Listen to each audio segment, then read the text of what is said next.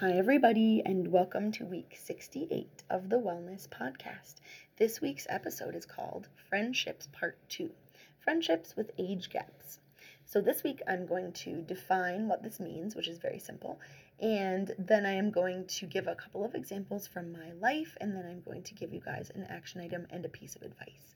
Okay, so friendships with age gaps are very simply when you're friends with somebody who's not your same age. So, for example, when we're kids, when you're in fourth grade, you're friends with all fourth graders, right? When you're in college, even, you could be friends with somebody who's a year or two older than you. And some people are friends with more, like of their siblings' friends or whatever. I wasn't really friends with my siblings' friends, my brother's friends very much, but um, but you could be. So you get a little bit of friendships with like a couple of years difference, but you're mostly friends with people who are exactly your age because they're in the same place that you are, or because they're wonderful. I'm still friends with a lot of my college friends. But so my first example of an age gap friendship, um, other than there was one when I was a kid, and then my mom was kind of like, you shouldn't be friends with that person who was a, a little bit younger than me. Um, so I don't know about children, but I think once you get older, like I don't know what was going on. I don't remember enough.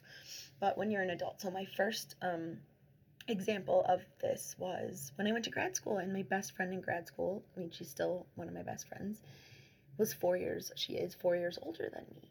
And so she had like gone and gotten a job for four years and then she went to grad school and I had just gone through school and like worked at the geology department and worked for my dad.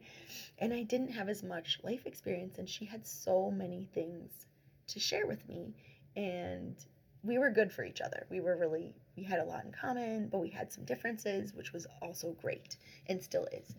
Um, so I think that's one of the key things that I love about age gap friendships is that you you can have things in common and you can also have more differences.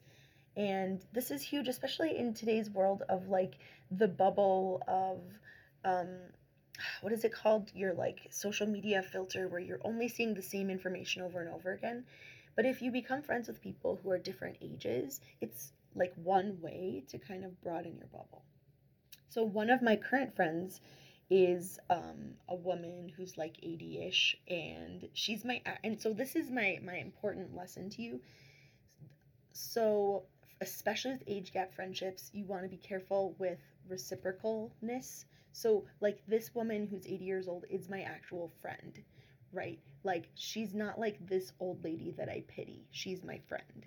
And so right so like we meet for coffee and we talk about life and she helps me put it in perspective the stuff of like yeah this isn't going to go on forever um these kids being tiny and everything is hard right um and I don't really know what I'm bringing to the relationship. I'm kidding. I think I know she likes me too. but like I, you know, I call her when we have peaches on our peach tree and then she comes and gets peaches and then her husband makes delicious chutney. Like we're actual friends, okay? So that's I think one of the biggest things that you want to be careful about. Like really with all friendships. If only one person is bringing something and the other person isn't, that's not good. Okay. So, age gap friendships are amazing. And I think the last thing I want to say before my action item is just um, they're not inappropriate. Like, I think in some situations they could be, like I was saying, let's stick to adults. I don't know. I could probably think of ones with kids that are not okay.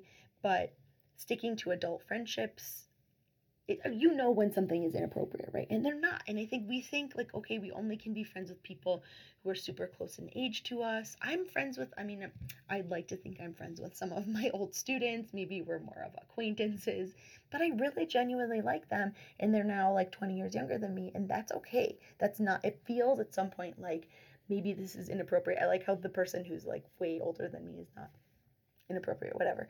Um, but it's not it's okay and especially when it's it's reciprocal and you're actually friends right? Nobody is taking advantage of anybody else.